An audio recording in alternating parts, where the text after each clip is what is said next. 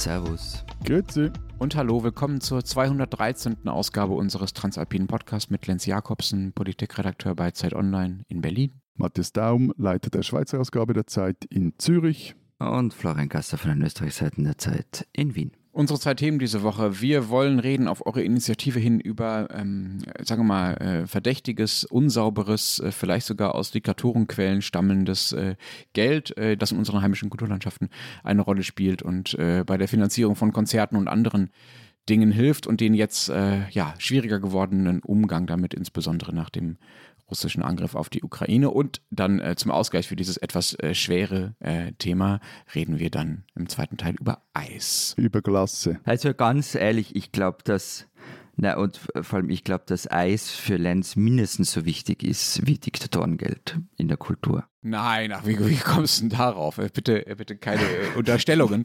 Ähm, wir können, äh, wir sind für weitere Unterstellungen erreichbar unter alpen.zeit.de äh, oder über die äh, per Sprachnachricht erreichbare WhatsApp-Telefonnummer, die in den Shownotes steht. Liebe Freunde, ihr wollt also über ähm, verdächtiges Geld reden und ich war ein bisschen enttäuscht, dass ihr über Kultur reden wollt und nicht über Sport. Da ist es ja fast noch offensichtlicher. Ich würde nämlich dann gerne als äh, Dortmunder die Chance nutzen oder hätte die Chance gern genutzt, ein bisschen auf Schalke zu schimpfen, die sich ja jahrelang von Gazprom haben sponsern lassen. Aber äh, darum Lenz. geht es euch ja leider nicht. Lenz, wir sind ja, glaube ich, im, im September oder so, sind ja für unseren Dreisat-Film, der am 12. Oktober, glaube ich, ausgestrahlt werden soll, sind wir im September noch in Dortmund. Wenn ich das richtig im Kopf habe, an, bei, vor einem Spiel gegen Schalke. Also du wirst dort noch on, nicht, was ist das, on air oder auf Kamera mit Bild und Ton und allem die Möglichkeit haben, über Schalke herzuziehen. Einfach bitte handle uns keine Kneipenschlägerei ein. Da wäre ich froh. Ich freue mich so drauf. Ich kann es euch gar nicht sagen. Es gibt in Dortmund keine Kneipe, bei dem am Spieltag Schalke-Fans wären. Ihr habt wirklich keine Ahnung. Äh, Wir haben einfach gehört, es habe so viel Polizei, dass man die Fans gar nicht mehr sieht. Von dem her äh, Safety First auch bei äh, unserem Filmdreh. Aber äh, lass, lass uns mit dem Thema beginnen, wieso da Putin und andere Bösewichte unsere hübschen Konzerte äh, sponsern. Ja, wobei man muss bei Konzerten nochmal dazu sagen, es geht ja nicht um, um Altherrenrock-Festivals, ähm, sondern um Hochkultur. Der Grund ist unter anderem erstens, weil es wichtig und aktuell ist und weil wir in einer neuen Ausgabe der Zeitalpen, die diese Woche in Österreich und der Schweiz gedruckt und digital auf der ganzen Welt erscheint. Unsere Kolleginnen Simone Brunner und Sarah Jäcki haben sich eben angesehen, wie sich Opernhäuser, Theater und Veranstaltungen, wie zum Beispiel die Salzburger Festspiele, jahrelang Geld von Russland und anderen autokratischen Regimen sponsern haben lassen und eigentlich hat fast niemand unangenehme Fragen gestellt deshalb. Lass uns aber, bevor wir dann in die Beispiele kommen, einmal nochmal genauer versuchen zu klären, über was wir eigentlich reden. Reden wir von Geld aus Russland und anderen problematischen Ländern, also was einfach irgendwie daherkommt, oder reden wir vom Geld von russischen Staatsunternehmen oder reden wir von Geld von Putin äh, und äh, seiner Familie persönlich oder von anderen autokratischen Herrschern? Was ist das sozusagen das Schlimme? Über was sind die, wo kommt das Geld her? Es ist kompliziert. Also manche Dinge sind ganz klar. Also zum Beispiel Gazprom als Sponsor. Also Staatsunternehmen letztlich. Mhm. Genau. Also Gazprom hätte nur ein Beispiel. Die hätten die Salzburger Festspiele, Veranstaltung der Salzburger Festspiele ähm, mit 200.000 Euro sponsern sollen. Der Vertrag ist 2019 abgeschlossen worden. Es war alles eingetütet. Dann kam die Pandemie dazwischen und diese Aufführung, die Gazprom eben gesponsert hätte, fand nicht statt und deshalb floss auch kein Geld. Aber das ist ja der einzige Grund. Andere Sachen sind schwieriger, da wieder Beispiel aus Salzburg. Theodor Kurenzis, den ich sicher falsch ausgesprochen habe, äh, griechisch-russischer Dirigent, der wird in diesem Jahr, also in vier Wochen, bei der Aufführung von Herzog Blaubart Burg hinterm Pult stehen. Das Problem dabei, er und sein Petersburger Orchester, das Musica Terna, werden von der russischen Staatsbank VTB finanziert, die auf der EU-Sanktionsliste steht. Der Chor wird in Salzburg auch singen, verboten ist es nicht, aber andere Spielstätten verzichten zum Beispiel auf diesen Dirigenten und aufs Orchester. Der Intendant hat übrigens auf die Frage, ob das nicht irgendwie ein bisschen ein Geschmäckle hat, geantwortet, na, ähm, es sei ja, kein, sei ja Musikaterna sei ja kein Projekt der Salzburger Festspiele. Und eben das Orchester ist nur für ein Konzert eingeladen, ähm, der Chor nur fürs Oratorium. Dieser Theodor Kurenzis, den du gerade eingeführt hast, äh, Florian, Mhm. der ist übrigens in Deutschland Chef des SWR Symphonieorchesters, also Intendant, also kein, kein besonders unbedeutender oder kleiner Job, sondern echt was Wichtiges. Also von einem öffentlich-rechtlichen Rundfunk, das Orchester. Genau, Südwest, Südwestrundfunk. Aber das wird nicht aus Russland bezahlt. Nein, genau. Und da finde ich, da kommen wir dann schon äh, so ein bisschen in die, in die Tiefen des Themas. Ähm, das finde ich ein gutes Beispiel dafür, dass man die Kritik an, an Geld aus dubiosen Quellen vielleicht auch nicht zu weit äh, ziehen sollte. Das Problem ist ja eben nicht Kurenzis selbst, äh, der übrigens auch zumindest versucht hat, ein äh, Konzert zugunsten ukrainischer Flüchtlinge äh, ähm, zu veranstalten und der sich übrigens damals auch gegen die Inhaftierung von diesem russischen Regisseur, ich weiß nicht, ob ihr euch daran erinnert, Kirill Sebrennikov, äh, ausgesprochen hat. Also wir sind da etwas unterschiedlicher Meinung, aber ich glaube, wir kommen nachher noch auf dieses Thema Dazu zu. kommen wir noch, genau. Also Krenzes selbst ist meiner Meinung nach nicht das Problem, sondern eben das Geld. Ja? Das heißt, dass beispielsweise ähm, dieses, äh, dieses Musiker Eterna-Ding von der Staatsbank äh, finanziert wird. Davon ist ja aber der SWR nicht äh, betroffen.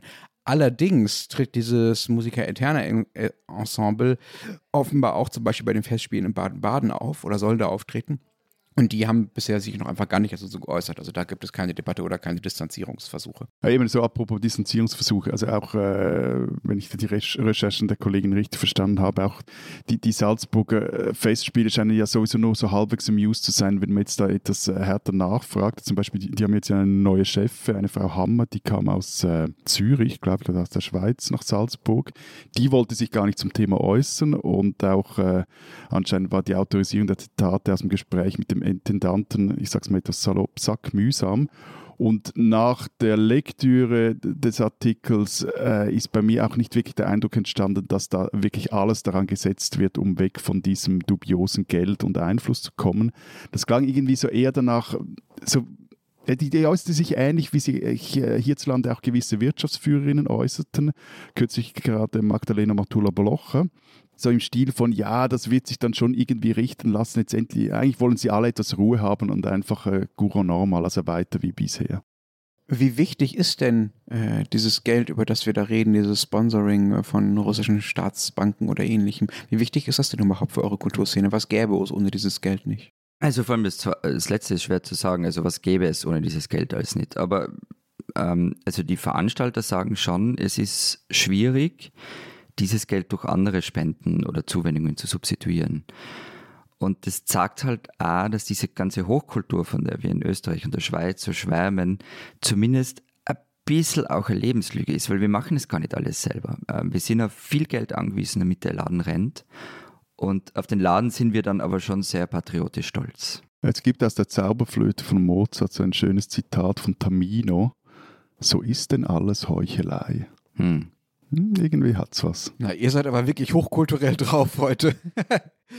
ähm, wie ist denn jetzt die Reaktion auf diese, auf diese Probleme? Also wenn dieses Geld wichtig ist, aber man es teilweise offenbar nicht mehr haben will oder zumindest dafür kritisiert wird, äh, werden dann diese Dinge jetzt abgesagt? Äh, Gibt es irgendwelche Regeln dafür, wie man damit umgehen soll? Wie rig- rigoros äh, werden äh, diese Geldgeber jetzt ausgesperrt?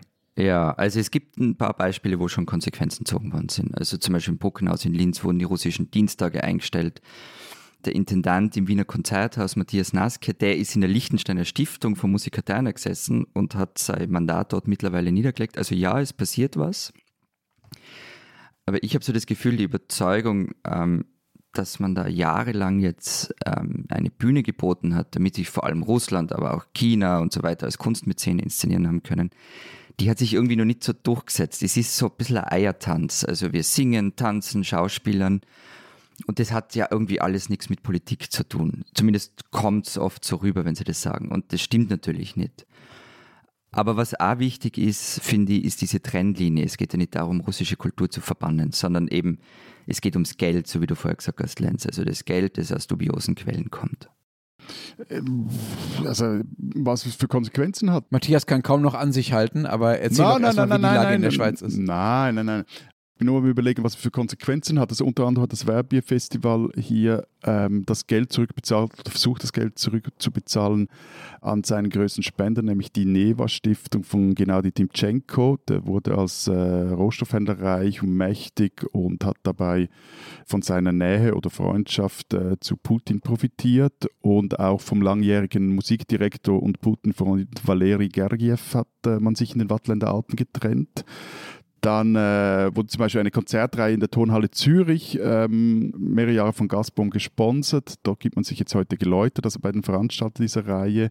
Zitat, wir distanzieren uns aus moralischen und ethischen Gründen schon lange von jeglichen Sponsoringgeldern russischer Firmen und Ilona Schmiel und dann klingt es dann eben wieder so etwas anders, dann eher so, hat so wieder dieser, dieser Magdalena Bloch, Martullo Blocher Slang drauf, so etwas, ja so richtig, wie man sich dann trotzdem nicht äh, festlegen, also eben Ilona Schmiel, das ist die Intendantin der Tonhalle Gesellschaft, übrigens Tonhalle hochsubventionierte äh, Institution hier in Zürich, die sagten, wir erwarten von jedem Veranstalter, dass er selber dafür sorgt, dass er nicht in heikle Finanzierung verwickelt ist. Also eigentlich wollen sie da so nichts wirklich damit zu tun haben und sind froh, wenn sie den Saal irgendwie fremd vermieten können. Aber ein paar dieser Dinge, von denen ihr jetzt erzählt habt, beispielsweise die, die Salzburger Festspiele, das sind ja wirklich Dinge mit internationaler Ausstrahlung, mit der sich ja auch dann die, die lokale oder auch die nationale Politik eigentlich immer ganz äh, gerne schmückt. Also Salzburger Festspiele sind ja auch für Österreich jetzt durchaus, äh, durchaus etwas, was, was in der Außendarstellung hilft. Wäre es da nicht Aufgabe, und auch gerade wenn so viele Subventionen fließen, wie du es jetzt bei der Tonhalle beschrieben hast, Matthias, wäre es dann nicht auch Aufgabe der, ich sage jetzt wieder, der Politik, also der jeweils konkret zuständigen nationale oder kommunale Politik, da vielleicht auch dafür zu sorgen, dass sowas halt nicht passiert, wenn man das denn will, also wenn das der politische Wunsch ist? Gibt es da irgendwelche Richtlinien, irgendwelche Planungen? Ähm, nö, also bei uns nicht. Also bei uns, äh, Sarah, meine Kollegin Sarah Jäck hat da beim Bundesamt für Kultur nachgefragt und das, das, äh, also hat dann so den Eindruck, das interessiert dort eigentlich niemanden. Und äh, im Gegensatz zu Österreich zum Beispiel ist es bei uns auch gang und gäbe, dass die Sponsoren gar nicht genannt werden, sondern nur äh, anonym aufgeführt werden. Also dann sind irgendwie eine reiche sage jetzt was, Basler Familie oder, oder ein großzügiger Spender. Ein großzügiger so. Förderer, das habe ich ganz toll gefunden beim Menuhin Festival in Gstaad. Also das, genau. Und wer auch immer dieser Förderer ist, und es steht nicht dabei. Ja. Aber das ist ja interessant, oder? Ja. Also das, normalerweise ist der Sinn von Sponsoring, also wird mit Sponsoring ja zumindest auch bezweckt, äh, dass man seine eigene Marke oder seinen eigenen Namen damit bekannt macht und dafür äh, belobigt und bestaunt wird, äh, dass man da Geld gibt für Kultur. Das ist bei euch dann nicht so, ja? Ja, das ist halt so die, die eine, äh, ich sag mal so eine, äh, da vermischt sich Mäzenatentum mit Sponsoring und da gibt es aus Sicht von gewissen Mäzenen auch Gründe, da nicht genannt werden zu wollen, nur schon, weil man sonst irgendwie jeden Tag 150 Battlebriefe kriegt. Auf der anderen Seite gehe ich mal davon aus, dass man in Staat und wer auch äh, etwas auf sich hält bei diesem Festival in Staat doch sehr genau weiß, wer eben so diese großzügigen Förderer sind etc. Also in den, in den relevanten Kreisen äh, weiß man durchaus, woher das Geld dann kommt. Wer der großzügige Förderer ist. Genau. Mhm. Ja. Bei uns soll es ähm, ab Herbst so Leitlinien geben, äh, wie man mit Sponsoring im Kulturbereich umgehen soll. Das wird allerdings erst ausgearbeitet und zwar von der grünen Kulturstaatssekretärin. Also wie, was da dann drinnen stehen soll, wie verbindlich das sein wird, ähm, das weiß keiner derzeit. Ich muss ehrlich sagen, bei der Recherche, ähm, sagen wir bei was da in Deutschland in der Hinsicht passiert, ist mir, glaube ich, aufgefallen, dass ähm, auch für mich und vielleicht auch für Deutschland das gilt, was Florian du vorhin beschrieben hast, dass es äh, noch nicht so wirklich äh, eine, eine, Aufmerksamkeit dafür gibt, dass man das noch nicht so wirklich als Problem erkannt hat. Das scheint mir in Deutschland fast noch mehr der Fall zu sein, als zumindest äh, die Dinge, die ihr jetzt aus Österreich und der Schweiz schon beschrieben habt. Also es gibt keine große, ähm, sagen wir mal, kulturpolitische Diskussion darum bisher, die zumindest in die allgemeine Öffentlichkeit geschwappt wäre. Und auch die Beispiele, also es gibt durchaus Beispiele, aber die sind noch nicht, also in seltenen Fällen problematisiert. Es gab auch Gazprom hier, die äh, für vieles ein wichtiger Sponsor waren, eben nicht nur Schalke, sondern die haben zum Beispiel in Berlin so ein deutsch-russisches Fest veranstaltet, jahrelang. Da gab es eine russische Filmwoche, äh, die von Gazprom gesponsert wurden. Das ist jetzt natürlich vorbei. Das gibt es einfach nicht mehr. Vieles davon ist auch schon mit Corona dann quasi ausgelaufen und dann danach wegen des Krieges einfach nicht mehr aufgenommen worden. Interessant ist da insbesondere Mecklenburg-Vorpommern. Ihr wisst vielleicht. Ach, was für eine Überraschung! Ja, ne? Also das Bundesland, wo Nord Stream 2, also die Pipeline, ankommt und wo man sich ja über Jahre sehr bemüht hat, da auch über ähm, Widerstände aus anderen Nachbarländern, auch über Widerstände aus den USA zum Beispiel, diese Pipeline zu ermöglichen, um es mal äh, wertneutral zu formulieren. Und da hat natürlich auch die Landesregierung eine Richtung vorgegeben, die äh, sich auch auf die Kultureinrichtungen, äh, sagen wir mal, äh, ausgewirkt hat. Und deutlichen ist, deutlichsten ist vielleicht der Fall des Baltic Sea Philharmonic Orchestras. Das war eine gemeinsame Gründung der Husumer Musiktage und von Gazprom.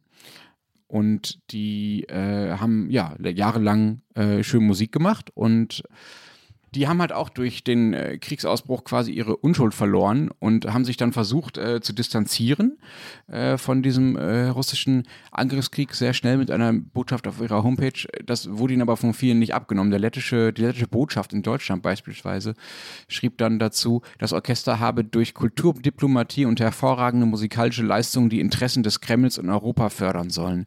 Der Versuch, diese Tätigkeit als Brückenbauen zu verkaufen, ist scheinheilig.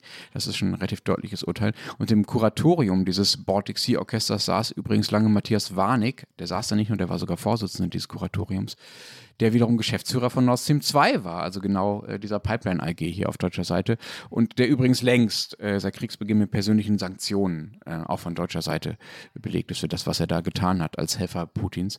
Und auf der anderen Seite sagt dann der Dirigent beispielsweise von diesem Baltic Sea Orchesters, Zitat, ich fühle mich auch betrogen. Es fühlt sich fast so an, als hätte Putin mir ein Messer in den Rücken gerammt. Und weiter, in keiner Weise sei das Orchester je von seinem Sponsor instrumentalisiert worden, also von Gazprom und dann vom russischen Staat. Zitat, für irgendetwas anderes als das, wofür wir stehen, Musik und gemeinsames Erleben. Und ich finde es bei allem, sagen wir mal, auch ein bisschen selbstgefälligen Pathos, der in solchen Zitaten steckt, schon schwierig, da eine klare Bewertung zu finden. Die Musiker selber trifft ja keine direkte Schuld, aber natürlich haben ihre Auftritte dann doch dazu beigetragen, äh, dass Gazprom in Deutschland und insbesondere in Mecklenburg-Vorpommern, wo diese Dinge ja teilweise äh, entschieden wurden, äh, seinen Ruf aufbessern konnte. Hm, schwierig. Also ja, ich finde, ich find, du hast recht, äh, die, die Musikerinnen und Musiker selber trifft äh, keine Schuld. Aber natürlich ist die Frage, in wessen Sold du stehst, ähm, ähm, die solltest du dir einfach immer stellen. Und wenn du einer der tollsten Künstler der Welt bist und Bösewichte dein Gehalt bezahlen, dann ist es ein Problem. Das gilt übrigens auch für Sportlerinnen und Sportler. Wenn, wenn der Dirigent sagt, er sei nicht von Gazprom beeinflusst worden, dann glaube ich ihm das. Es zeigt aber einerseits ein bisschen Naivität. Natürlich werden die nicht in seine Inszenierung reinpfuschen und wahrscheinlich kann er am Ende auch gar nichts dafür, dass Gazprom die Aufführung gesponsert hat, weil da geht's, das macht ja der Veranstalter dann immer oder ein Verein oder Unternehmen und wer auch immer dafür zuständig ist. Und ich würde es ihm halt auch nicht zum Vorwurf machen, vor allem wenn alle drumherum sagen, das ist okay, von der Politik angefangen. Aber es sollte sich halt, finde ich, mittlerweile die Erkenntnis durchsetzen, dass man diesem und anderen Unternehmen und Staaten und Autokratien eine Plattform geboten hat und man eben zumindest künftig anders damit umgehen sollte. Und nicht nur bei Sponsorings ähm, durch autoritäre Regime, sondern bei vielen anderen auch. Ich bin doch recht beeindruckt eure, äh, über eure Nachsicht mit äh, Leuten, die zumindest von sich selber behaupten, eine ein ausgeprägtes äh, Kulturgefühl zu haben, die sich selber sehen als. Da geht es nicht um Nachsicht, da geht es darum, dass man im Nachhinein, dass es sehr einfach ist, im Nachhinein alles besser zu wissen. Nein. Ja, ja dann erzähl, erzähl nein, mal. Ja, nein. Komm. Nein, aber ich meine. Unser Grundthema seit drei Monaten, ne? Ja. Also bei allem Respekt, der Typ, diesen Dirigenten, der Lenz da zitiert. Also zum einen finde ich es jenseits, wenn er sich selber, also dieser Vergleich mit dem Messer in den Rücken, ich finde so einen Vergleich völlig daneben, wenn ein paar hundert Kilometer von seinem Oblast Mecklenburg-Vorpommern entfernt den Leuten tatsächlich Messer oder Kugeln in den Rücken gejagt werden, dass er, hm. er sich Ganz da kurz noch zu diesem Menschen, ne?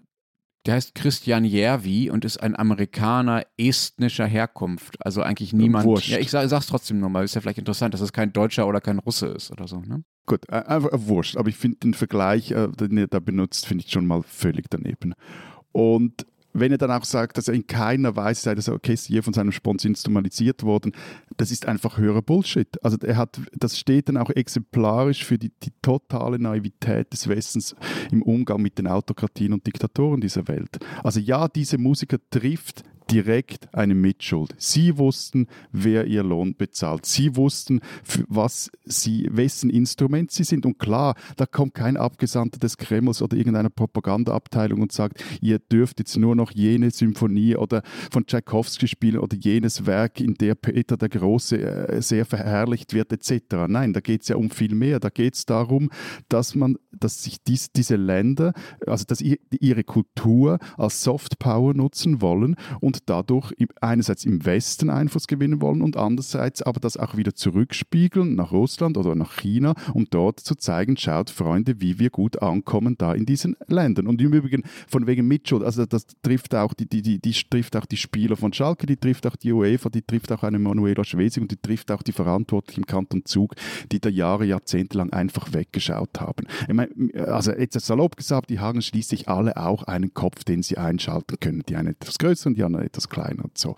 Und dass Putin kein lupenreiner Demokrat ist, sorry, aber das ist wirklich nicht erst seit dem 24. Februar bekannt. Und dass die chinesische KP kein Love, Peace and Happiness Gruppetto ist, das weiß man auch nicht erst seit Xi Jinping in Xinjiang Uiguren systematisch in Umerziehungslager steckt und Hongkongs Kultur zerstört. Also diese Klassikintendanten und Opernkapos, Dirigenten, Musiker etc., die wollten einfach gar nicht wissen, woher ihr Geld stammt. Und wenn sie jetzt da so rumsäuseln, Entschuldigung, da sollen sie hinstehen und einfach sagen, ja, wir wollten es gar nicht wissen, wir wollten unsere Musik machen, wir wollten unsere Ruhe haben, wie im Übrigen ganz viele Branchen im Westen auch. Ähm, Ralf Weber, der ist Professor am Europa-Institut der Uni Basel, der sagte in der Recherche, ähm, die jetzt bei uns diese Woche erscheint, Zitat, dass autoritäre Regimes wie Russland, aber auch China immer politische Absichten haben, wenn sie hiesige Kultur unterstützen oder ihre Künstler zu globalen Stars aufbauen, das hat man lange nicht sehen wollen. Und so ist es einfach. Also ein Beispiel, wie eine solche Instrumentalisierung der Kultur für politische Zwecke funktionieren kann. Ein Beispiel jetzt nicht anhand von Russland, sondern anhand von China. Herbst 2016, Open Premiere in Genf. Äh, Künstler der chinesischen Staatsoper inszenieren Turandot von Giacomo Puccini. Die Oper spielt in China. So, da waren etwa 210 Personen an dieser Großinszenierung beteiligt. Fotos, die kurz darauf auch auf der Website der chinesischen Staatspropaganda zu sehen waren, ist vom illustren Publikum die Rede, dass da dieser Veranstalter beigewohnt habe, also vom Nobelpreisträger über die Chefin der WHO, der Weltgesundheitsorganisation, hochrangige Mitarbeiter internationaler Organisationen bis hin zum WEF-Gründer Klaus Schwab.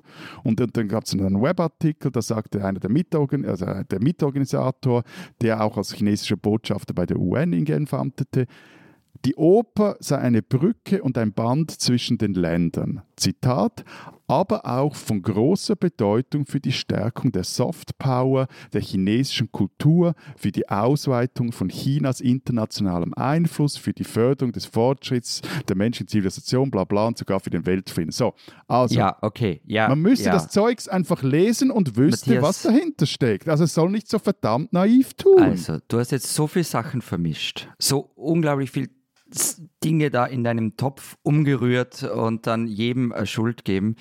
Wenn man das auch nur einen Tick weiter spinnt, dann reden wir drüber, wenn ihr, äh, wann ist es im November, die WM in Katar anschaut ähm, und mitfieberst, weil Ja. dann seid ihr genauso mitschuld an solchen Dingen und ihr Ja. habt bei der WM in Russland genauso mitgeschaut und die Olympischen Spiele in Peking habt ihr euch auch angeschaut. Also, das heißt, wer hat Schuld, wer hat nicht Schuld? Ja, ich bin bei dir, wenn äh, ein Fußballverein äh, entscheidet oder ein, ein Klassikfestival entscheidet, Gazprom soll mich sponsern. Ja, die haben eine Mitschuld. Haben aber die Spieler oder die Musikerinnen und Musiker eine Mitschuld?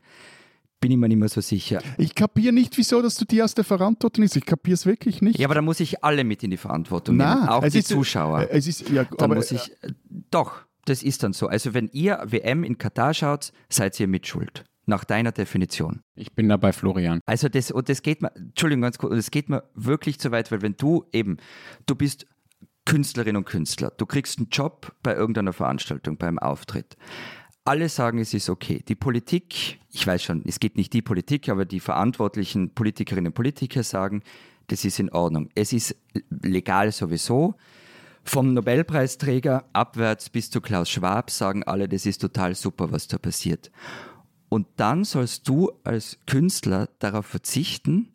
Das ist schwierig. Das ist wirklich, wirklich schwierig. Das Beispiel funktioniert insofern nicht, als das, da- da- also das Beispiel dort funktioniert insofern nicht, als dass dieses Orchester ja aus äh, China kam. Also Ja, es also es- ja, ja, aber ja, nein, aber es geht nur um den Grundgedanken es dabei. Zwingt, es zwingt ja, es zwingt ja niemanden, äh, ein äh, von Gazprom gesponsertes äh, äh, Mecklenburg-Vorpommerisches Orchester zu dirigieren. Zwingt So, niemand. Kann sagen, Leute, nein, mache ich nicht. Leute, lass uns doch einfach. Und du dann irgendwie, und dann irgendwie, nein, und dann irgendwie zu sagen, irgendwie, ja, der Putin hat mir ein Messer in den Rücken Matthias, gestoßen. Entschuldigung, wir das haben ist doch eine verstanden- Scheinheit, das ist Ja, einfach okay, Scheinheilig hoch drei. Und dass ihr na- die noch verteidigt, So, also. Erstens, wir haben verstanden, dass du auch bei diesem Thema äh, deine Polemik als Waffe einsetzt. Das ist völlig in Ordnung. Aber du hast vorhin selber in einem Nebensatz angedeutet, dass es vielleicht doch auf Differenzierung ankommen könnte. Nämlich, du hast gesagt, es gibt die kleineren und die größeren Köpfe, was die Verantwortung oder die Schuld angeht. Ja, die können sich alle einen eigenen Kopf machen. Ja, alle so Menschen sollten sich einen eigenen Kopf machen. Aber ich wäre da auch sehr für Differenzierung. Und ich finde, da sind wir vielleicht auch gar nicht so weit auseinander, wie es jetzt äh, nach deiner Suada den Anschein hat. Natürlich ist es eben doch was anderes. Du hast sie, wie Florian sagt, alle in einen Topf geworfen. Ob man Manuela Schwesig ist oder ob man die Oboe beim Baltic Sea Philharmonic Orchestra spielt. Die einen haben eine politische Verantwortung dafür, Dinge zu enttabuisieren oder zu tabuisieren, zu verbieten oder nicht zu verbieten. Die anderen können, können sich auch einen eigenen Kopf machen, aber müssen halt auch ihren Lebensunterhalt verdienen und natürlich gibt, ist deren Verantwortung geringer. Genauso wie deine Verantwortung vorhanden ist, wenn du, was du garantiert hast, irgendwo in deinem Büro oder in deiner Wohnung ein Made in China Elektroprodukt hast, bei dem du nicht wissen kannst, was für eine Art von uigurischer Zwangsarbeit dafür vielleicht eingesetzt wurde, ja. Dafür hat, hast, hast, trägst du auch eine Mitverantwortung. Die ist da Ja. als Konsument, Ja. die ist kleiner als die von Manuela Schwesig oder als, diejen als, als diejenigen der, Chin der chinesische KP. Aber natürlich sind wir, weil wir halt, sorry, jetzt wird's mal sehr pathetisch, alle Bürger dieser Welt sind, alle in die Übel dieser Welt verstrickt in einer globalisierten Welt. Das ist völlig logisch, ja. Aber natürlich muss man differenzieren können zwischen dem einfachen Musiker und dann meinetwegen dem Intendanten als nächste Stufe und dann denjenigen, die diese Dinge durch öffentlichen Diskurs und durch Gesetze überhaupt erst möglich machen. Äh, völlig einverstanden. Also der, der, der alte Teddy hatte recht. Es gibt kein richtiges Leben im Falschen, aber trotzdem so, und, aber das heißt nicht, dass man dann irgendwie rum, rumjammern sollte. Der, der, der Putin habe einem genau am 24. Februar das Messer in den Rücken gesteckt. Dass man mal hinstehen und sagen, ja, okay, ich wollte das so und jetzt irgendwie ist es halt äh, schlecht ausgegangen. Lass uns vielleicht schließen mit einem Beispiel, das auch aus Mecklenburg-Vorpommern stand. Es geht nämlich auch anders. Die Intendantin der Festspiele Mecklenburg-Vorpommern hat gesagt, sie habe sich äh, schon vor dem Krieg, jetzt Zitat, sehr aktiv, interessante Formulierung, gegen Geld entschieden, das Gazprom ihr angeboten habe für äh, äh, die Festspiele. Und jetzt Zitat weiter, auch mit Blick auf unsere, unser Nachbarland Polen, mit dem wir sehr eng verbunden sind. Ist das diese Ursula Haselböck? Ich glaube ja. Man sollte solche Frauen auch namentlich dann erwähnen. Also noch einmal, ich möchte noch mal ganz kurz zum anderen Thema zurück. Also erstens, es betrifft ja nicht nur die Kulturbranche. Aber, und da bin ich meilenweit von Matthias entfernt, ich verstehe, dass die Abwägung schwierig ist. Ja, Gazprom am Dress oder auf einer Bande oder sonst wo draufstehen zu haben und sich von denen sponsern zu lassen, ist keine gute Idee. Russia Today sollte nicht Medienpartner sein einer Veranstaltung. Aber dann diese Frage, wo du offenbar sehr starke Meinung hast, wie man mit einzelnen Künstlerinnen und Künstlern umgeht, das kann, finde ich, am Ende des Tages nur Einzelfallentscheidung sein. Aber äh, sorry, aber da unterstellst du mir jetzt etwas, über das ich mich bis jetzt gar nicht geäußert habe. Ich habe bis jetzt noch mit keinem Wort gesagt, wie man mit einem einzelnen Künstlerinnen und Künstlern umgehen Du soll. hast alle Musiker in die Mitverantwortung genommen also, und ihnen Ja. alle Schuld geben. Das ist schon einmal ein Umgang. Du ja. möchtest sie halt einfach an, anpöbeln, ohne einen Ausweg zeigen zu müssen. Nein, Aber also nur, nur nein, ein nein, Beispiel. nein, nein, an- aber ich habe bis jetzt noch nicht, ges ich habe bis jetzt noch, also ich habe mit keinem Wort gesagt, man da, und, und da wäre ich auch vehement dagegen, dass man irgendwie äh, sich in die Idee, zur Idee versteigt, äh, man, man äh, solle keine Tchaikovsky-Werke mehr aufführen, man solle Rachmaninow zum Teufel jagen. Oh Gott, jetzt wird der Topf aber sehr groß, den du, in den du Sachen reinrührst. Nein, aber das sind, äh, nein, aber das sind ja Diskussionen, die teilweise äh, ge- geführt wurden. So, nein, und da bin ich völlig anderer Meinung etc. Aber die Leute sollen dafür gerade stehen, was sie gemacht haben, egal ob sie jetzt die zweite Oboe spielen oder ob sie Ministerpräsidentin von Mecklenburg-Vorpommern sind. Also da würde ich zum Beispiel eine Differenzierung machen in der Verantwortung. Mhm. Also Ja, ich sage nicht, dass es die gleiche Verantwortung ist, aber sie haben eine Verantwortung. Und das ging jetzt die Diskussion. Die andere Diskussion, wie geht man dann konkret damit um? Also äh, soll man jetzt einen äh, äh, Dirigenten und, und dessen Ensemble ausladen, der auf der einen Seite für, für ukrainische Flüchtlinge Solidaritätskonzerte gibt und auf der anderen am Petersburger Wirtschaftsforum eine Propaganda-Veranstaltung von und für Wladimir Putin auftritt? Wie soll man mit so jemandem umgehen? Das ist eine andere Diskussion. Jetzt in dem Fall Fall finde ich, äh, ist, ist der Fall, die Sachlage etwas klar. Also so viel Naivität kann ja gar nicht sein. Wenn es dann aber darum geht, nur jemand, weil er, er oder sie einen russischen Pass hat, zu sagen, nein, wir wollen nicht mehr, dass, dass die, sie oder er da irgendwie auftritt und spielen kann, nein, da bin ich auch dagegen. Also das ist, das ist dann auch, äh, das ist so eine Art von McCarthyismus, äh, der da, da überdreht. Aber was einfach wichtig ist, vor allem in, in all unseren Ländern, dass man endlich mal kapiert, was da eigentlich passiert, auch bei diesen kulturellen Zusammenarbeiten. Das sind nicht einfach nur irgendwelche wertfreien, entpolitisierten Brückenschläge, die man da zelebriert oder so. Da, da stehen sich auch in den Konzertsälen, in den Opernhäusern eine demokratische und eine antidemokratische Weltanschauung gegenüber. Und dieser Kampf der Systeme findet nun mal nicht allein auf dem Schlachtfeld, sondern eben auch im Konzertsaal und auf der Bühne statt. Ich hätte da noch so viel zu sagen dazu, aber ich glaube, wir lassen es. Wenn wir einen Säbelrasseln-Jingle hätten, dann würden wir es jetzt einspielen. Stattdessen. Diese Österreicherin sollten Sie kennen. Man kann ja vom Bachmann-Preis halten, was man will. Man kann auch kritisieren, dass Literatur dort oft zur Sportveranstaltung wird. Wettlesen wird sie auch genannt. Man kann auch kritisieren, dass die Jurymitglieder oft wichtiger sind als die Kunstschaffenden. Trotzdem Immer mal wieder gewinnt dort jemand, der die Aufmerksamkeit wirklich verdient hat, so wie in diesem Jahr. Anna Marwan kam in diesem Podcast schon einmal vor, nämlich als ihr Buch Der Kreis des Weberknechts erschienen ist.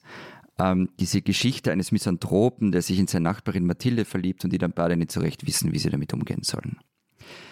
In Klagenfurt las Marwan nun ihren Text Wechselkröte vor. Es geht um einen Lurch in einem verschmutzten Pool, der von der Erzählerin gerettet wird. Es geht um Briefträger, Gärtner und den Poolmann und eben um die Erzählerin, die schwanger wird und sich ihr Kind in den verschiedenen Lebensaltern dann vorstellt. Auch bei einem unwilligen Besuch im Altersheim der Mutter.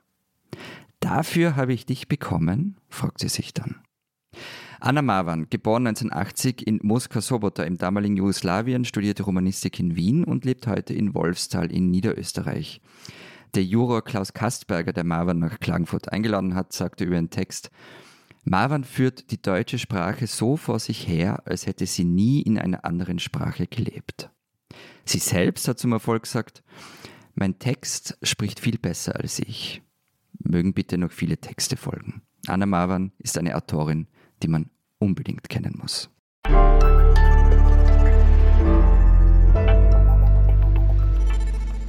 So, wir reden über Eis, um die Stimmung wieder etwas äh, runter äh, zu kühlen. Äh, was war denn das letzte, was ihr gegessen habt?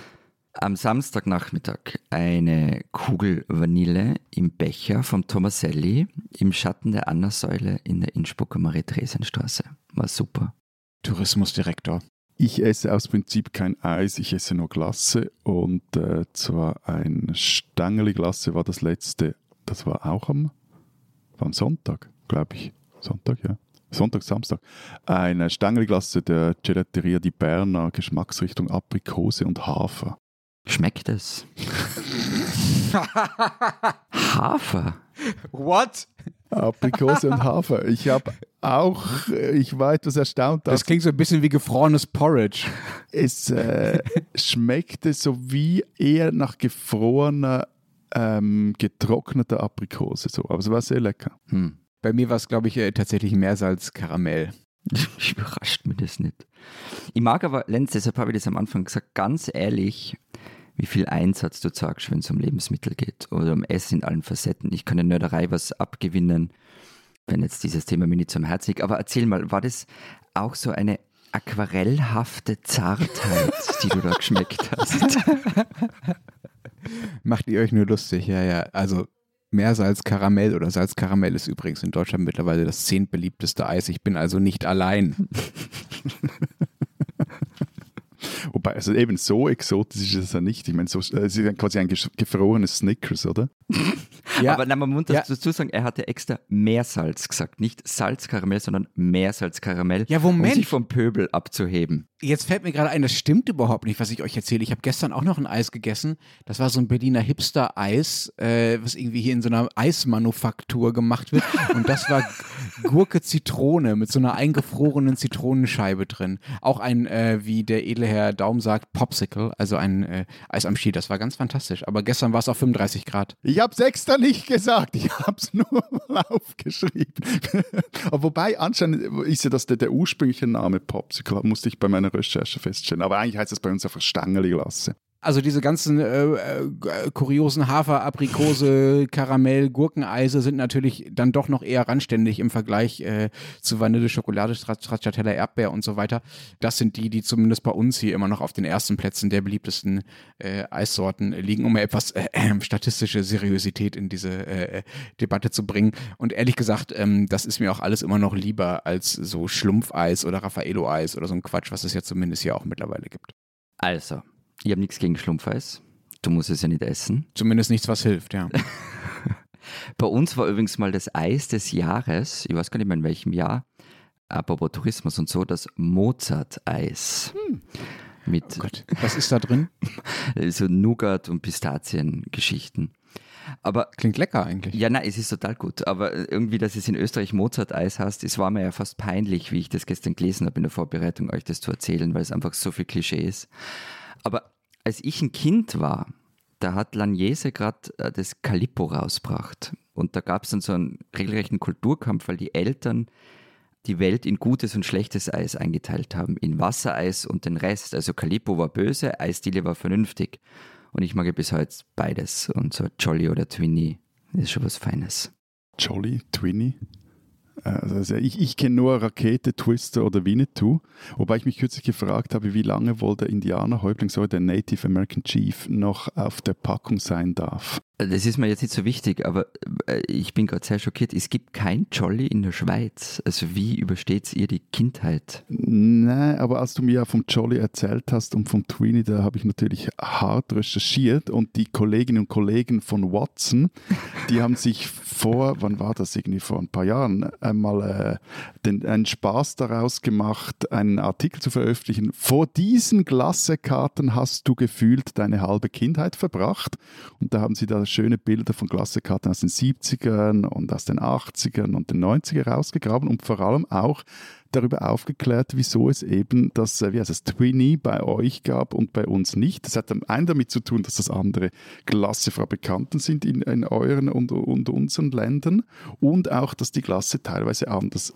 hießen oder heißen und vor allem auch die Marken anders heißen. Bei uns heißt es Langnese. Wie heißt es bei euch? Dieses Ding mit dem Herz und so, dieses Herzlogo. Ja, ja, ja. Wie heißt das bei euch? Aber es geht ja um die Sorten, Langnese auch, aber es geht um die Sorten jetzt in dem Fall. Nein, aber das heißt bei uns eben auch anders. Das heißt bei uns Lusso Mhm. und äh, vor allem gibt es noch andere wichtige äh, Marken, unter anderem Frisco. Ja, aber ihr sagt zu Eis auch Glacé von dem her. Also, ja. Genau. Wie viel Glacé und wie viel Eis esst ihr denn so überhaupt?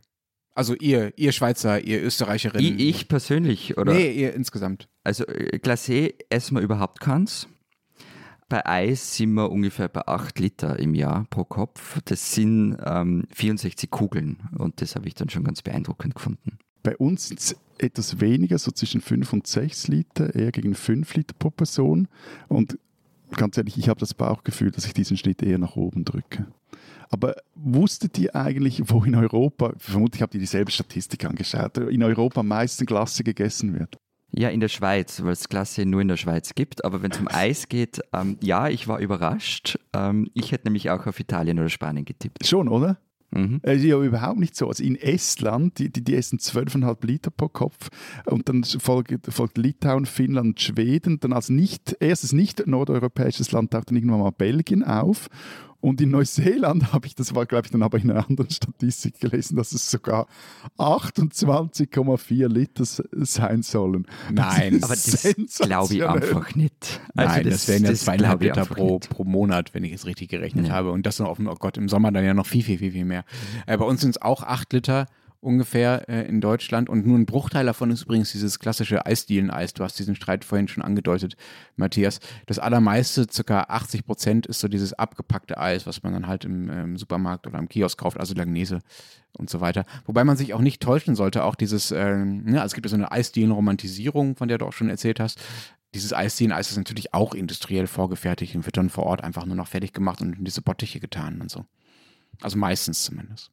Aber bevor wir den großen Eisdielen-Exkurs äh, machen, nur noch etwas zu, zur Anzahl der, der Liter, die ge gegessen oder geschleckt werden. Ich habe mich natürlich schlauer gemacht bei Branchenverband der Glasseproduzenten in der Schweiz. Sowas gibt es. Und das Problem sei in unseren Ländern eben, dass der Glassekonsum stark von der Witterung abhängig sei und von der Jahreszeit. Ja, Überraschung. Na, das sei eben in diesen anderen Ländern, wo, wo so richtig viel Eis, Eis sage ich auch schon, Eisglasse geschleckt werde, sei das eben nicht der Fall. Dort sei, werde eben auch, wenn es draußen Katzen hagelt und Hunde seicht, werde Glasse gegessen. Hm. So, sorry. Jo. Also, dass du Eis gesagt hast, sehe ich irgendwie der eigentliche als, Triumph als dieser Sendung. Bildungsauftrag dieses Podcasts erfüllt. Wir können jetzt aufhören. Nein, ich finde das grauenhaft. Ich, ich, ich gehe jetzt, ich schaue mir jetzt meinen Mund mit Seife aus. Das Aber diese Eisdielen-Debatte, die ihr vorher schon kurz angerissen habt, das ist so, ich weiß nicht, ob das bei euch auch so ist, aber das ist doch so fast schon eine Ersatzreligion im Sommer. Also, wo gibt es das beste Eis? Und darüber kann man ganze Abende diskutieren. Ist es jetzt am Schwedenplatz in Wien oder am Räumerplatz? Und welcher Idiot isst das Eis? Keine Ahnung, bei mir im 20. Aber was du gemeint hast, Lenz, also ja, na gell, Überraschung. Eis wird oft vorgefertigt oder eingekauft und es gibt dann andere, die das selber anrühren in ihren Manufakturen ähm, und das schlagt sich halt dann im Preis nieder. Also wenn ich gewillt bin, mehr als zwei Euro pro Kugel hinzulegen, ja, dann kann ich in so eine Supermanufaktur mit Gurkeneis gehen ähm, und das feine Zeug haben. Eh. Das heißt, bei euch gibt es auch so diesen Hype um diese, ich, ich nenne es mal Craft-Eis, also so diese Klein- und Kleinstbetriebe, die da ihre eigene Klasse äh, herstellen und das in den abgefahrensten Geschmacksrichtungen. Also Hype ist ein großes Wort, aber ja, ja, gibt schon. Auch. Das, es gibt ja eine lustige Geschichte aus Zürich dazu. Es gibt nämlich diese Gelateria di Berna, die aus, haha, aus Bern kommt. Die kam dann vor fünf Jahren nach Zürich, traten zum einen eben so diesen Glasseboom aus und vor allem auch aber kamen sie mit richtigen Kampfpreisen auf den Markt. Also da, da, da kosten jetzt, glaube ich, zwei Sorten in einem kleinen Kübeli 3,80 Franken, was für... Kampfpreis unten oder oben? Bei drei? Unten, unten, okay. unten. Nein, nein, und das ist, das ist äh, recht... und anscheinend sei am Anfang das Personal nach äh, eigenen Angaben mehr als nur einmal auf einen vermeintlichen Rechnungsfehler. Also das können ja gar nicht stimmen, dass das so günstig sei. Die Schweizer wollten mehr bezahlen. Ja. Und auch wenn wir dann irgendwie solche, solche Food-Moden irgendwann mal gehörig auf den Wecker gehen, aber diese Art von Glas ist halt schon viel besser als äh, so dein Vanille-Halbfertig-Kugelprodukt. So. Äh, äh, was? Ja, also eben diese, diese Halbfertigprodukte und so. Dass das, äh Leute, jetzt habe ich, hab ich auch mal was beizutragen, Bitte. Also was Persönliches. Habe ich euch schon mal von Hokey Pokey erzählt? Hokey Pokey ist eine Berliner Eisdiele, Eismanufaktur wahrscheinlich auch, äh, würde ich vermuten, nennt sie sich, die im gleichen Haus ihren Sitz hatte wie ich. Also ich habe in einem Haus gewohnt. Florian ich googeln jetzt mal parallel, ja. in einem Haus gewohnt, äh, in dem unten diese Eisdiele drin war, die damals noch sehr klein war und die damals eigentlich noch ihr Hauptgeschäft damit hatte, zum Beispiel Eiskreation fürs Adlon, also das äh, größte, wichtigste, teuerste, glaube ich, auch Haus hier in Berlin am Platz, also direkt am Brandenburger Tor äh, zu machen und die dann parallel halt auch noch ein bisschen was von diesem Eis quasi aus dem Ladenfenster raus in ihrem kleinen Laden in äh, meinem Wohnhaus verkauft haben. Im Prenzlauer Berg war das, ich wundere schon länger nicht mehr. Also ihr könnt mich jetzt nicht stalken dadurch und mir hier auflauern. So, und diese Hokey Pokey Eisdiele, zu der gibt es zwei tolle Geschichten. Die erste ist, dass äh, sie das Eis in meinem Keller gelagert hat. und ich so blöd war, nichts daraus zu machen. Also ich habe diese Wohnung übernommen und äh, da war ich noch ein bisschen jünger, da brauchte ich noch keinen eigenen Keller, ich hatte einfach nicht so viel Zeugs. Äh, und ähm, äh, meine Vormieterin sagte mir, ja, übrigens diese Eisdiele, die hat einfach mal gefragt, ob sie einen Keller haben kann und ich habe ja gesagt. Und dann habe ich gesagt, ja gut, dann können sie das weiterhin haben. Und ich habe da nur sehr kurz gewohnt und erst zum Ende meiner Zeit ist mir aufgefallen, dass ich mir natürlich einfach so ein Eis äh, äh, All You Can Eat hätte erschnorren können dafür, dass sie meinen Keller benutzt haben, der sehr klein war, wo sie aber ihre Dinge untergebracht haben. Das habe ich nicht und da bin ich ausgezogen, ohne davon profitiert zu haben. Die zweite Geschichte ist, dass Hokey Pokey mal absichtlich die Preise erhöht hat, um Kunden zu verjagen. Ähm, die hatten nämlich keinen Bock, ähm, dieses ganze Zeugs da aus der Tür zu verkaufen, hatten auch Stress damit, weil die Schlange so lang war, dass äh, die Nachbargeschäfte sich beschwert haben, dass niemand mehr zu ihnen durchkommt. Und da gab es wirklich großes Theater drumherum. Und äh, da die gesagt haben, nö, wir wollen eigentlich nur äh, unser teures Eis irgendwie beim Adlon machen und gar nicht äh, unser Hauptgeschäft mit diesem, mit dem Pöbel machen sozusagen, haben sie die Preise radikal erhöht, damit die Leute nicht mehr kommen. Ich glaube, damals, das ist bestimmt zehn Jahre her, war das dann, weiß ich nicht, von 1,40 pro Kugel auf 1,80 oder so, was damals viel war. Hat nicht geklappt. Die Leute sind einfach trotzdem gekommen, weil halt Prenzlauer Berg äh, und da gibt es halt genug Geld. Äh, und mittlerweile hat Okipoki sich massiv erweitert und eine, ein deutlich größeres Ladenlokal äh, äh, angelegt, was immer noch hier bei mir in der Nähe ist, äh, wo immer noch Schlangen davor stehen. Das sind ja mehrere Läden, oder? Sehe ich gerade. Mhm. Jetzt haben sie mehrere Läden. Weißt du, was ich beeindruckend finde? Was denn?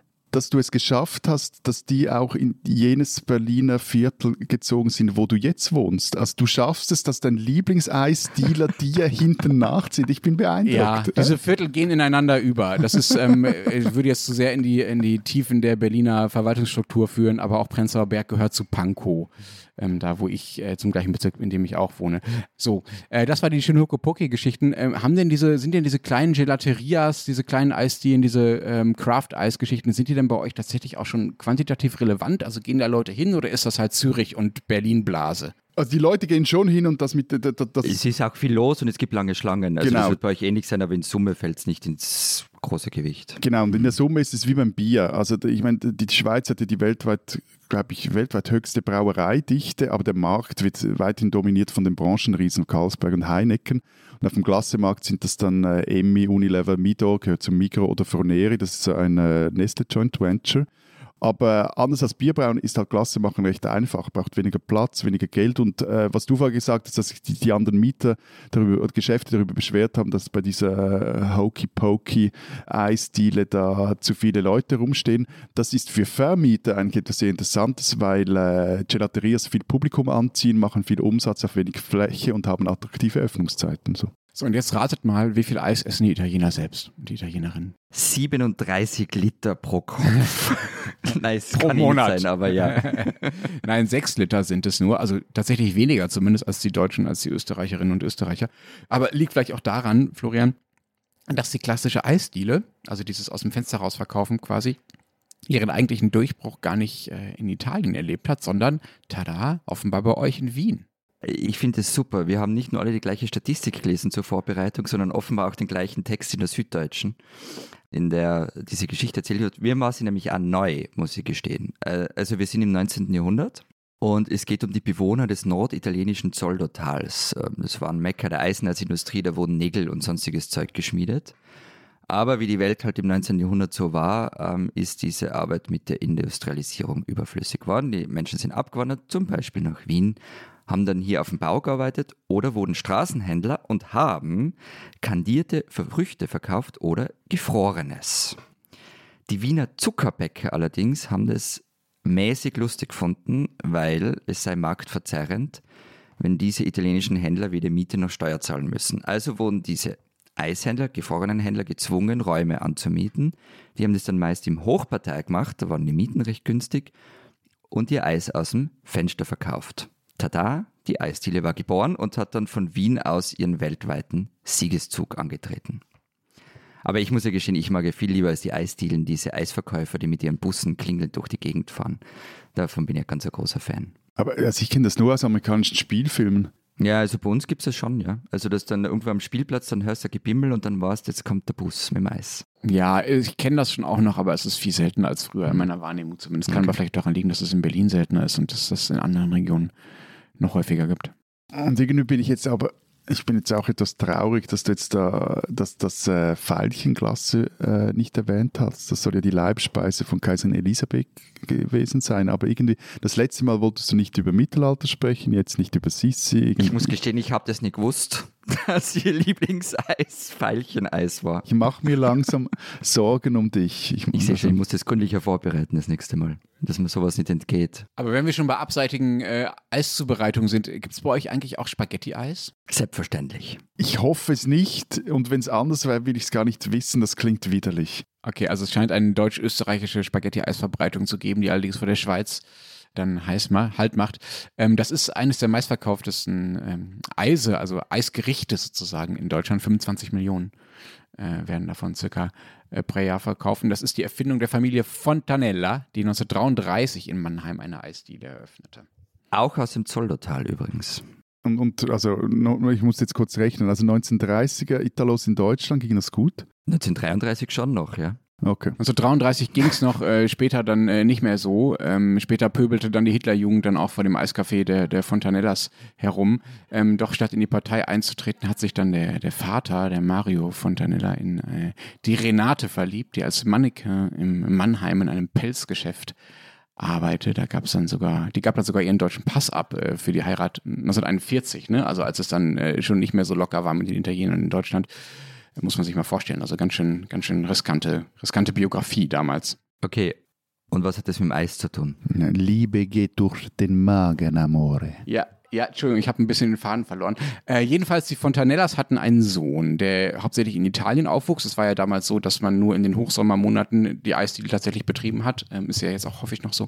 Und sonst äh, nach Italien zurückgegangen ist. Dieser Sohn ist also in Italien aufgewachsen und hat äh, nur die Ferien in Deutschland verbracht und dann auch in der Eisdiele geholfen. Und dieser Dario Fontanella heißt er, brachte dann 1969, da war er 17 Jahre alt, eine Idee mit. Und zwar hatte er in einem Restaurant in Italien eine Nachspeise gegessen, die bestand aus so zu Würmern gepresstem Esskastanienpüree. Man nennt das Vermicell in zivilisierten Ländern und das ist äh, am besten mit Crème Double und Meringue. Aber erzähl weiter.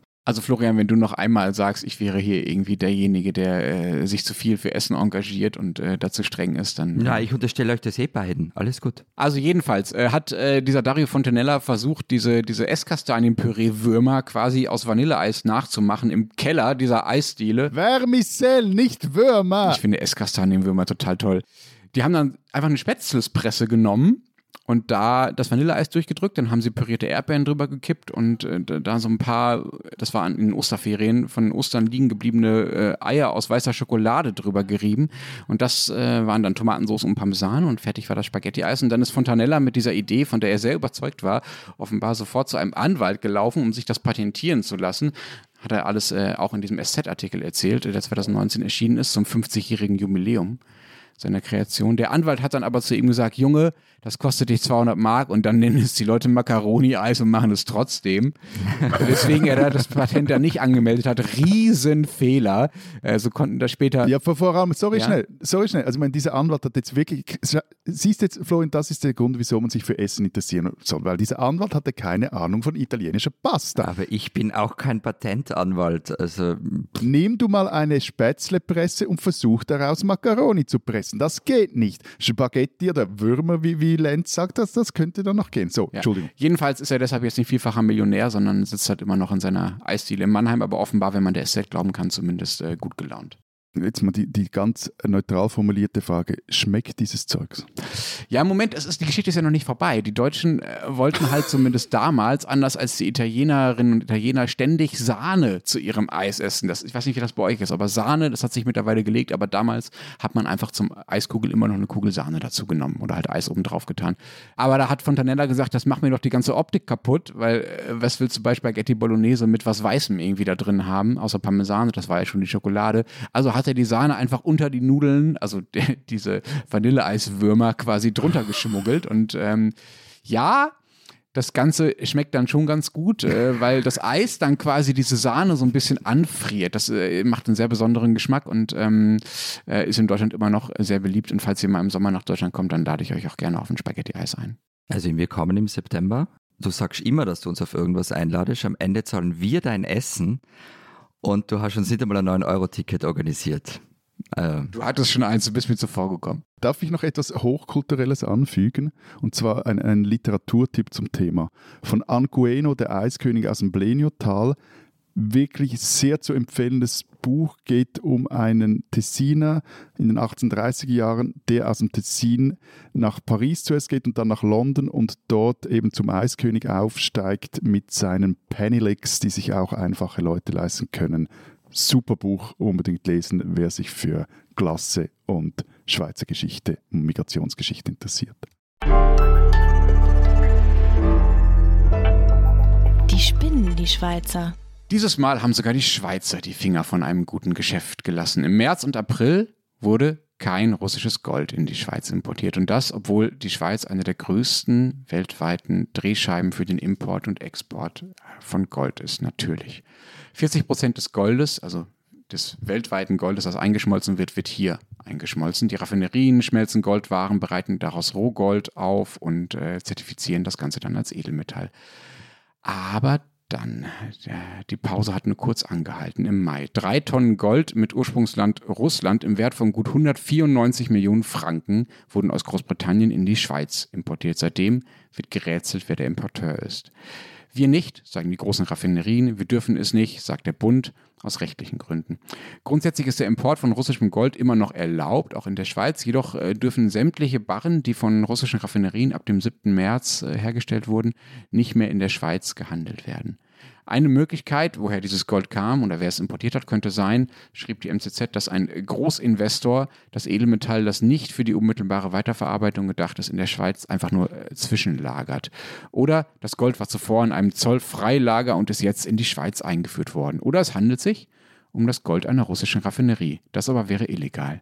Liebe Schweizerinnen, liebe Schweizer, ich weiß jetzt gar nicht, ob ihr spinnt deswegen, aber äh, mich würde schon saumäßig wundern, was hinter dem Goldministerium Mysterium steckt. Also wenn Sie wissen, wie dieses Gold in die Schweiz gekommen ist, dann schicken Sie uns doch bitte Hinweise an alpen.zeit.de.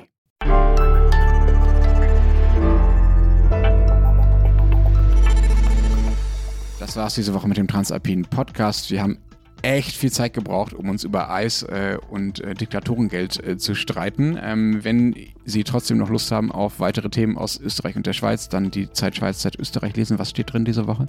Wir haben in der Zeit Alpenausgabe äh, neben dieser äh, vorher erwähnten diskutierten Recherche auch ein Interview mit den beiden Influencern Adi Totoro und Hanna, und jetzt habe ich den Nachnamen vergessen, der eine kommt aus der Schweiz, die andere aus Österreich und sie erklären, wie eigentlich so ihr Businessmodell, ihr Transalpines funktioniert. Dann haben wir ein Porträt von, geschrieben von Salome Müller über Elisabeth Sobotka, die in Bregenz klassische Opern als Blockbuster inszeniert. Und dann haben wir noch eine Geschichte. Matthias hat sich einen Text gewünscht über den volkstümlichen Schlager. Ich habe zuerst Nein gesagt sowas schreibe ich sicher nicht. Und dann habe ich die Geschichte von äh, Franzl Lang und dem Kufsteinlied gefunden und habe dann doch einen Text darüber geschrieben, wie zwei Münchner und eine Hamburger Plattenfirma uns den volkstümlichen Schlager eingebrockt haben. Und alle, die die Geschichte lesen, die haben jetzt wirklich nichts mit einem volkstümlichen Schlager am Hut. Die, die Erstleserinnen dieser Geschichte finden die Geschichte toll. Ah, danke. Und wer wissen will, was jenseits von ähm, Schlager und äh, Österreich und der Schweiz in Deutschland vielleicht los ist, kann den Rest der gedruckten Zeit lesen oder natürlich Zeit online. Wir hören uns nächste Woche wieder. Bis dahin sagen wir. Vielen Dank. Adieu. Und tschüss.